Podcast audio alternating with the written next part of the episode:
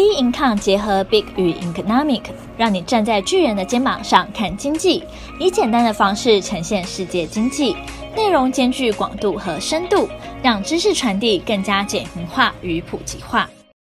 各位听众好，欢迎收听本周全球经济笔记。美国汽车工会持续罢工，油价每桶突破九十七美元。美国联邦压底线过关免关门。中国迎来十一长假，PMI 在景气荣枯值五十以上。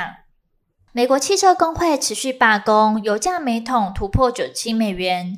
九月二十八号，布兰特油价冲破每桶九十七美元，西德州原油一度冲破九十五美元关卡，创去年八月以来首见。美国能源资讯局 （EIA） 资料显示，上周原油库存减少两百二十万桶至四点一六三亿桶，库存缩减情况远超于市场预期。除了美国原油库存骤降外，投资人对石油输出国家组织与盟友组成的 OPEC Plus 减产将使全球供应吃紧的担忧，都是造成油价上涨的原因。美国车商还面临另外一个课题——罢工。十月二十七号，美国汽车工人工会 UAW 表示，工会持续与福特、通用和克莱斯勒母公司谈判。除非为期四年的劳资合约协商出现进展，不然 UAW 将在十月二十九号公布新的罢工工厂，随后增加约七千名成员加入抵抗底特律三大汽车制造商的行列，使得全美已有二十一个州大约两万五千名工人罢工，占美国汽车工会会员的十七 percent。智库汽车研究中心创新长指出，三大车厂正朝电动车转型，仍同时经营传统汽车生产，后者所赚的钱正用来支援仍未具获利能力的电动车事业。因此，这次罢工的背后，暗藏电动车与传统汽车工人权益的潜在对立。三大车厂为加快电动车转型而跟其他企业合资，新电动车厂选址常挑工会势力弱的南部，而不受工会谈判的规范。由于电动车使用的零件数量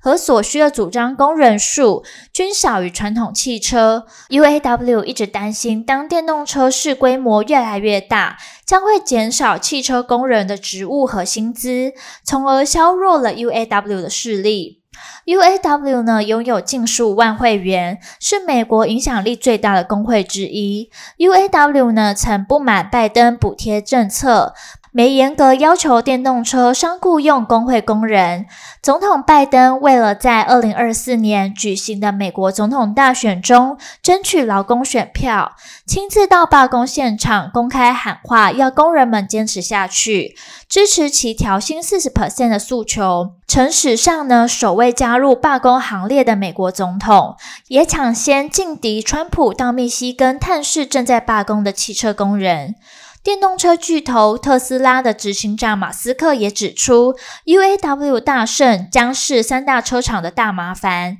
等于让三大车商走上破产的快车道。目前为止，汽车厂劳工罢工近两周，对消费者的影响仍然轻微。工会锁定的三座罢工工厂，仅占三大车厂北美产量的十 percent。工会发动罢工时，各家车厂在经销商或在途的汽车库存量可支应数周的需求。美国联邦压底线过关免关门。十月一号，美国政府原本要面临关门的危机，但众议院在九月三十号晚间突然改变原先否决临时支出法案的立场。在截止时间前投票通过，紧接着又交由参议院以八十八比九表决通过，暂时避免联邦政府停摆。参议院支持临时拨款措施后，法案目前已交由总统拜登批准。临时支出案呢，将可能让美国政府维持正常运作至十一月十七日止，但不包括为乌克兰或边境安全提供的额外经费。拜登赞扬两党为政府继续运作所付出的努力。众议院议长麦卡锡主张缩减政府支出规模，采行更严格的边境控管，并删去援助乌克兰或灾难救济支出。两党对支出的提案歧见过大。经济学家原本预估，美国联邦政府自新财年十月一日起关门的几率有九十 percent。政府单位部分停摆的时间可能持续二至三周。若美国政府关门，对于经济复苏无疑是雪上加霜。预估美国政府关门每持续一周，第四季的 GDP 将可能消去零点二个百分点。十月二十八日，美国商务部公布二零二三年第二季国内生产毛额 GDP 的季增年率终值，跟修正值一样，维持在二点一 percent，符合预期，略低于首季往上修正后的二点二 percent。第二季的 GDP 终值呢，维持不变，主要呢是非居住性固定投资、出口和库存投资等往上修正。抵消了消费者支出往下修正的影响。第二季消费者支出从初估的成长一点七 percent 往下修正为成长零点八 percent，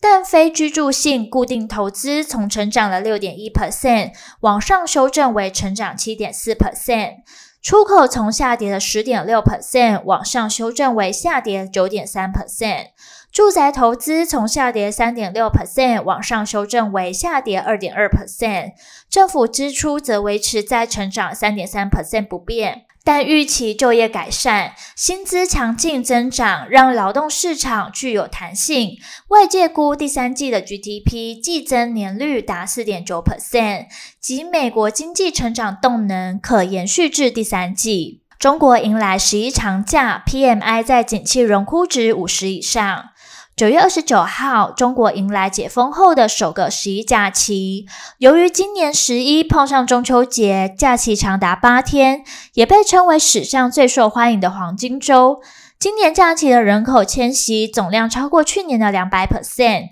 假期首日的火车票多班车次已售罄，首日全球铁路发送旅客两千零九点八万人次，创单日旅客发送量新高。其中，九月二十二日，铁路的售票量达到两千六百九十五点二万张，创单日售票量历史新高。官方预计，全社会跨区人员流动在假期将达二十点五亿人次，较去年增长近五成。据中国文化旅游部，今年假期间，中国国内旅游出游预计达八点九六亿人次，年增八十六 percent，实现国内旅游收入七千八百二十五亿元，年增一百三十八 percent。除了假期的消费之外，中国经济也逐渐回稳。九月三十号，中国公布九月官方制造业采购经理人指数 PMI 为五十点二。是四月以来首次回到象征景气荣枯分界的五十以上，由于市场预期。另外，中国九月官方非制造业 PMI 也从八月的五十一上升到五十一点七，九月涵盖制造业和非制造业的综合 PMI 则从五十一点三上升至五十二。